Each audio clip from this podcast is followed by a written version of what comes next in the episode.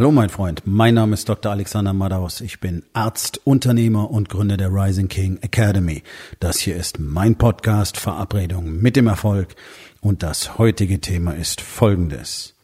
Unternehmer oder Leader? Entspann dich, lehn dich zurück und genieß den Inhalt der heutigen Episode.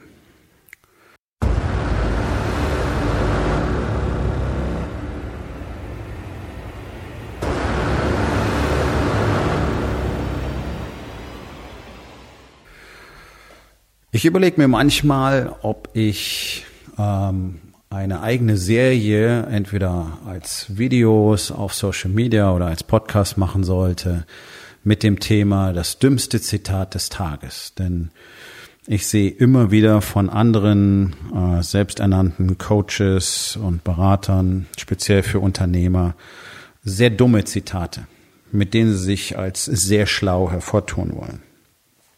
Und ich habe äh, vor zwei Tagen ein Zitat gelesen, das fand ich also sowas von unglaublich dämlich. Ähm, und zwar ging es darum, dass du als Unternehmer keinen Einfluss auf das Commitment deiner Mitarbeiter hast. Aber bist du in der Lage, darauf zu reagieren, wenn sie kein Commitment zeigen? Also es ging einfach darum, bist du in der Lage, Leute zu eliminieren, die nicht das tun, was du wollen. Was du wollen, was du willst. Ähm, so. Also ein Unternehmer hat keinen Einfluss auf das Commitment seiner Mitarbeiter. Noch falscher geht's nicht. Sondern das einzige, was über das Commitment deiner Mitarbeiter entscheidet, bist du als Unternehmer. Punkt. Und natürlich gibt es Menschen, die generell nicht bereit sind, etwas zu leisten. Ja. Und es gibt Menschen, die in dein Unternehmen nicht passen. Ja, die gibt es. Und die musst du auch dann entsprechend entweder im Unternehmen umsetzen, weil manchmal liegt es einfach nur daran, dass du ähm, nicht die richtige Person äh, am richtigen Platz hast, sondern die sind woanders möglicherweise besser oder man muss sie eben entfernen. So wachsen gute Teams eben auch durch konsequentes Eliminieren von Menschen, die dort nicht hineinpassen. Aber tatsächlich ist es so, dass das, wenn du in der Lage bist, ein Team richtig zu führen, eher selten wird. Je mehr Erfahrung du auch bekommst. Bloß die allermeisten Unternehmer führen eben keine Teams, sondern sie haben Mitarbeiter. Das ist ein fundamentaler Unterschied und das ist auch sehr, sehr wichtig. Bereits in dieser Formulierung zeigt sich dieser Unterschied. Also ein Team zu führen heißt, in erster Linie sich als Teambestandteil zu sehen. Und das ist die erste Aufgabe, die jeder Unternehmer in meinem Mastermind, in dem Incubator durchläuft, nämlich festzustellen, was es bedeutet, ein wertvoller Bestandteil eines Teams zu sein. Und ich kann an dieser Stelle sagen, es weiß praktisch niemand am Anfang. Und das ist völlig in Ordnung, weil du das nirgendwo lernen kannst. Und auch wenn du irgendwo hingehst zu Coachings oder Workshops über Unternehmensführung und so weiter, da lernst du ähm, jede Menge über Zahlen und über Zielsetzung und über alle möglichen Produktivitätstools und du lernst lauter so technischen Schnickschnack. Bloß was du nicht lernst, ist das, was ein Unternehmer zuallererst braucht, nämlich Leadership. Und das ist nicht das, was bei uns als Führung kolportiert wird, mit allen möglichen Führungsstilen und allen möglichen Führungsseminaren und ähm, immer neuen Definitionen und Begriffen, die wir dann plötzlich brauchen. Jetzt, äh, ja, jetzt haben wir dann agile Führung und diesen ganzen Kram. Das, das funktionierende Leadership-Konzept gibt es schon immer. Seit tausenden von Jahren. Und es hat sich auch nicht geändert. Natürlich nicht weil sich die menschliche Psychologie nicht verändert hat. Und in dem Moment, wo du verstehst, was es bedeutet, ein wirklich wertvoller Bestandteil eines Teams zu sein und gleichzeitig jederzeit die volle Verantwortung für das gesamte Team zu übernehmen, auch wenn du gerade nicht der Teamleader bist, dann wirst du anfangen zu verstehen, wie man wirklich ein Team führt. Und dann wirst du auch sehr schnell verstehen, dass das Commitment der Teammitglieder und was anderes sind Mitarbeiter ja nicht. Hört auf, sie Mitarbeiter zu nennen oder Angestellte, sondern seht sie mal als Teammitglieder. Das hängt ausschließlich vom Spirit und von den Leadership Skills des Leaders ab, wie das Commitment im Team ist. Und es ist etwas, was ich sehr beeindruckend fand und was ich sehr eindrücklich selbst gelernt habe ähm, bei allen, bei allen Team-Events, ähm, bei denen ich in, in den USA war, von denen viele von äh, ehemaligen Navy SEALs, also wirklich Elite-Soldaten geführt wurden, deren Grundprinzip ist nämlich ist, es gibt keine schlechten Teams, es gibt nur schlechte Teamleader. Und dann braucht mir hier keiner im warmen, weichen, wohligen Deutschland erzählen, er wüsste irgendwas über Leadership. Denn wenn du solche Teams unter solchen Bedingungen führen kannst und solche Resultate produzieren kannst, die wirklich auf allerhöchstem Niveau liegen, dann glaube ich, ist das die Referenz für Leadership. Und wenn du solche Menschen triffst, wenn du aktive oder auch ehemalige Seals triffst, dann merkst du einfach an der Ausstrahlung, an der Kommunikation, an allem, wie sie sind, ähm, wie sie sich verhalten, dass das jeder Einzelne echte Leader sind, weil sie das gelernt haben und weil sie zuerst gelernt haben, was es bedeutet, wertvolles Mitglied eines Teams zu sein. Und auf diesen Events haben wir im Prinzip das Gleiche gemacht, was die SEALs in ihren Trainings, in den Grundausbildungen auch machen. Und du lernst sehr schnell bei diesen ganzen Wettkämpfen in totaler Erschöpfung, was es bedeutet, ob jemand wirklich ein Team führen kann oder nicht. Dann siehst du es an der Team Performance. Und das ist etwas, was immer wieder durchexerziert wird und jedes Mal wieder funktioniert, dass nach einigen Team Battles die Führer des besten und des schlechtesten Teams ausgetauscht werden. Und Überraschung, Überraschung, was passiert als nächstes? Das bisher beste Team fällt deutlich zurück und das bisher schlechteste Team gewinnt häufig die nächsten Team Battles.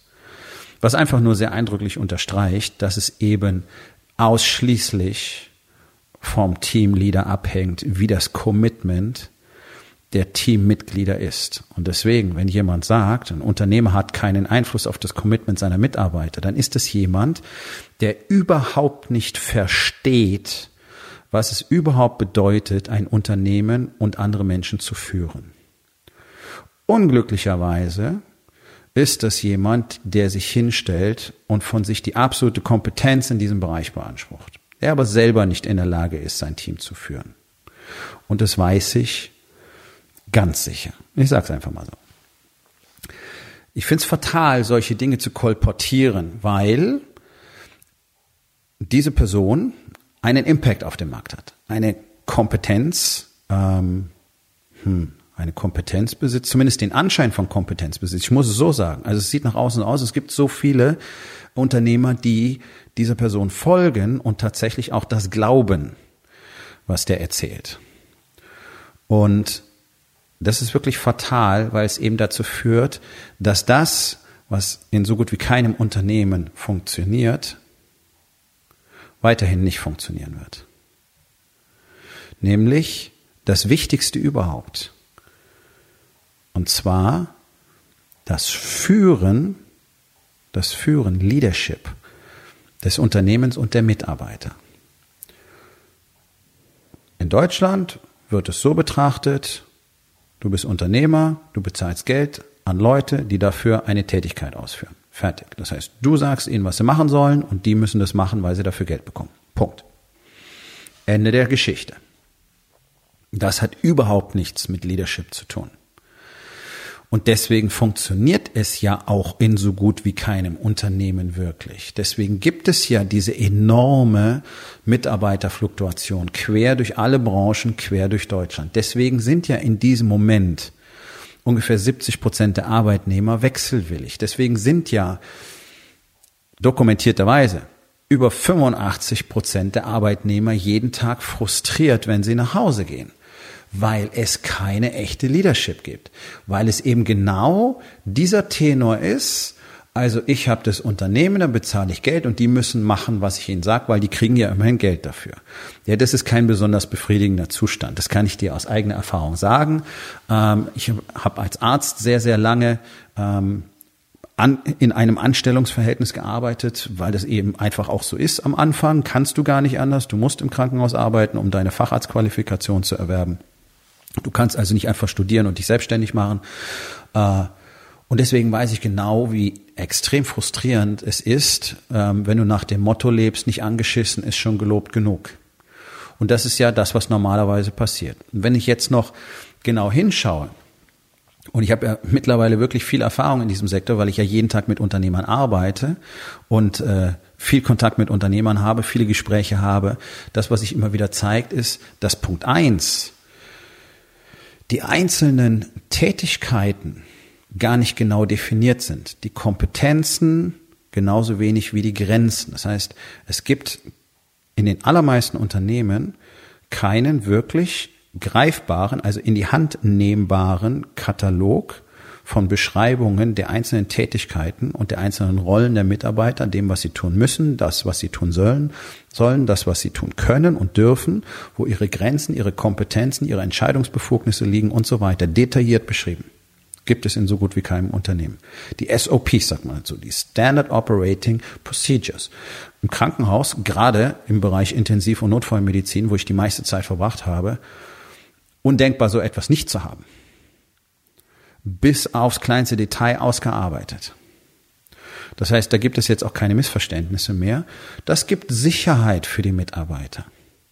Und es ist Aufgabe eines Unternehmers, so etwas zu kreieren. Das macht keinen Spaß, deswegen macht es keiner gerne. Es ist zäh und es ist ätzend und du weißt wahrscheinlich selbst seit Jahren, dass du sowas brauchst, weil die meisten Mitarbeiter so ein bisschen rumschwimmen und jeder so irgendwie seinen Job erledigt. Das ist doch der Status quo, den wir haben.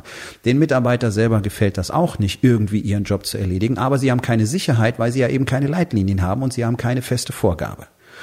Aber was sie wissen ist, wenn es dem Boss nicht passt, dann gibt's einen Anschiss. Das ist keine Führung. Du kannst Leute nicht einfach rumschwimmen lassen und sie dann dafür anmachen, dass irgendwas nicht funktioniert. Das ist immer deine Aufgabe, dass sie genau verstehen, worum es geht, dass sie genau verstehen, was ihre Aufgabe ist, warum es so wichtig ist, dass genau sie zu genau diesem Zeitpunkt genau das genau so machen. Und was es bedeutet, für die Kunden und für die gemeinsame Teammission. So entsteht ein Gefühl von Zusammengehörigkeit und vor allen Dingen von Bedeutung. Jeder Einzelne erhält jetzt eine Bedeutung im Unternehmen und teilt die gemeinsame Vision.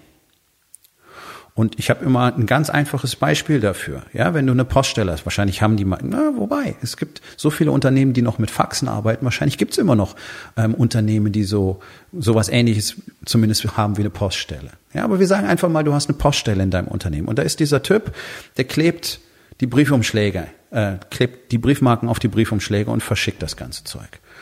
So, normalerweise in einem normalen deutschen Arbeitsverhältnis sieht sich dieser Typ als, ja, ich bin halt der, der Briefmarken auf Briefumschläge klebt. Hm.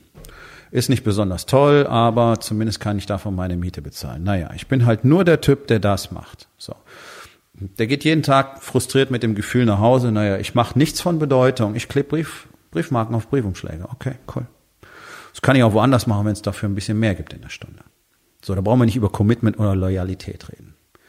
Wenn du jetzt anfängst, mit diesem Mitarbeiter zu sprechen und ihm sagst, hey, Weißt du eigentlich, dass ich sehr dankbar bin, dass du hier bist und die Briefmarken auf diese Briefumschläge klebst und die wegschickst. Das sind nämlich unsere Angebote und das sind unsere Rechnungen. Und wenn du die nicht verschicken würdest, dann würden wir alle kein Geld verdienen und alle hier könnten nach Hause gehen.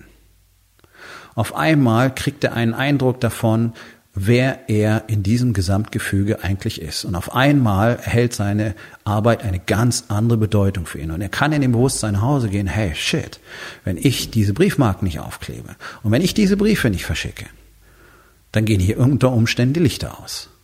Wow. So, überleg mal, das ist ein ganz plakatives Beispiel, aber überleg mal, was im Kopf und im Herzen eines Menschen passiert, wenn du so mit ihm kommunizierst, wenn du ihm diese Bedeutung verleihst. Und das ist Aufgabe des Unternehmers. Und deswegen braucht mir keiner mit so einem Scheißspruch daherkommen und sagen, der Unternehmer hat keinen Einfluss auf das Commitment seiner Mitarbeiter. Doch.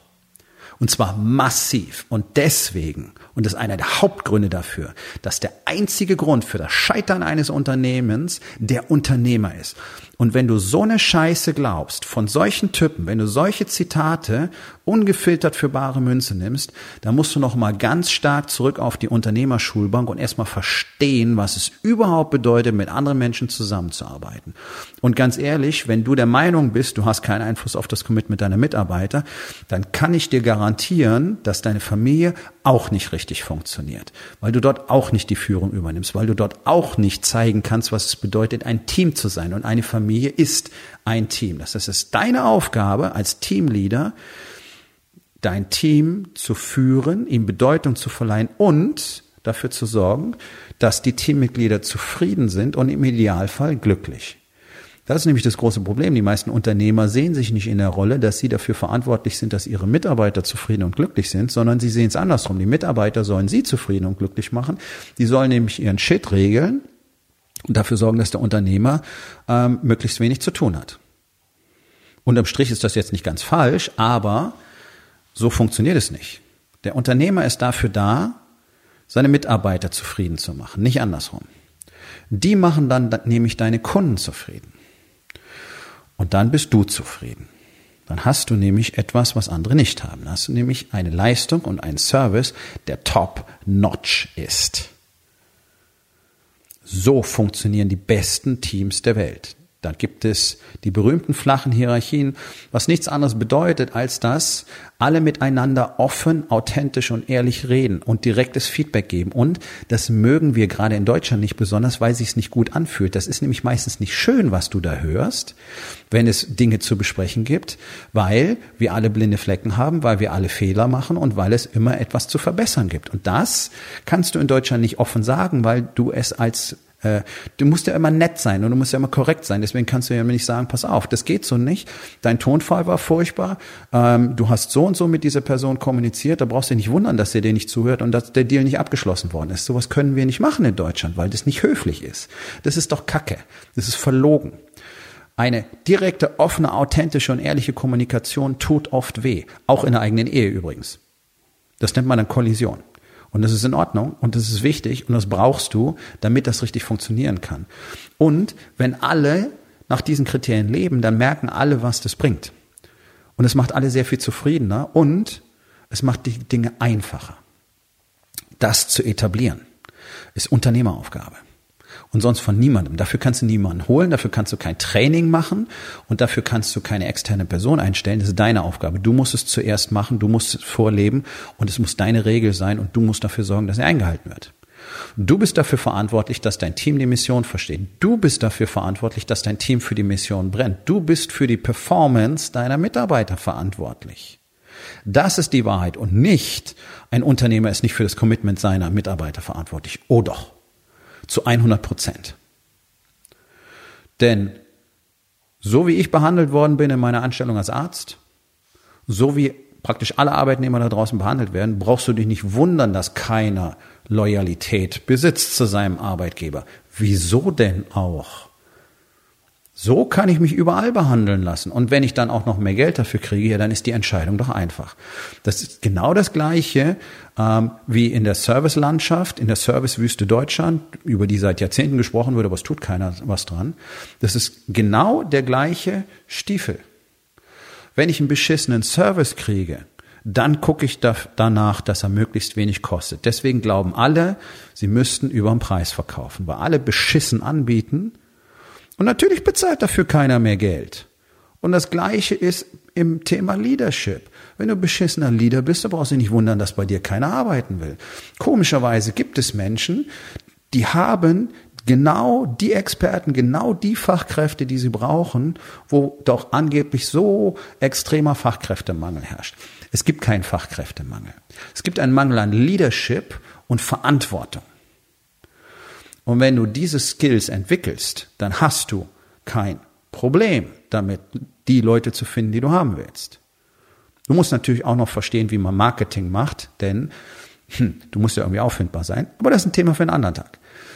Nichtsdestotrotz ist der gesamte Komplex Leadership, Teambuilding, Marketing und so weiter alles Teil von dem, was wir in der Rising King Academy tun. Alles Teil Teil von dem, was wir täglich in unserem, in meinem Mastermind im Incubator besprechen.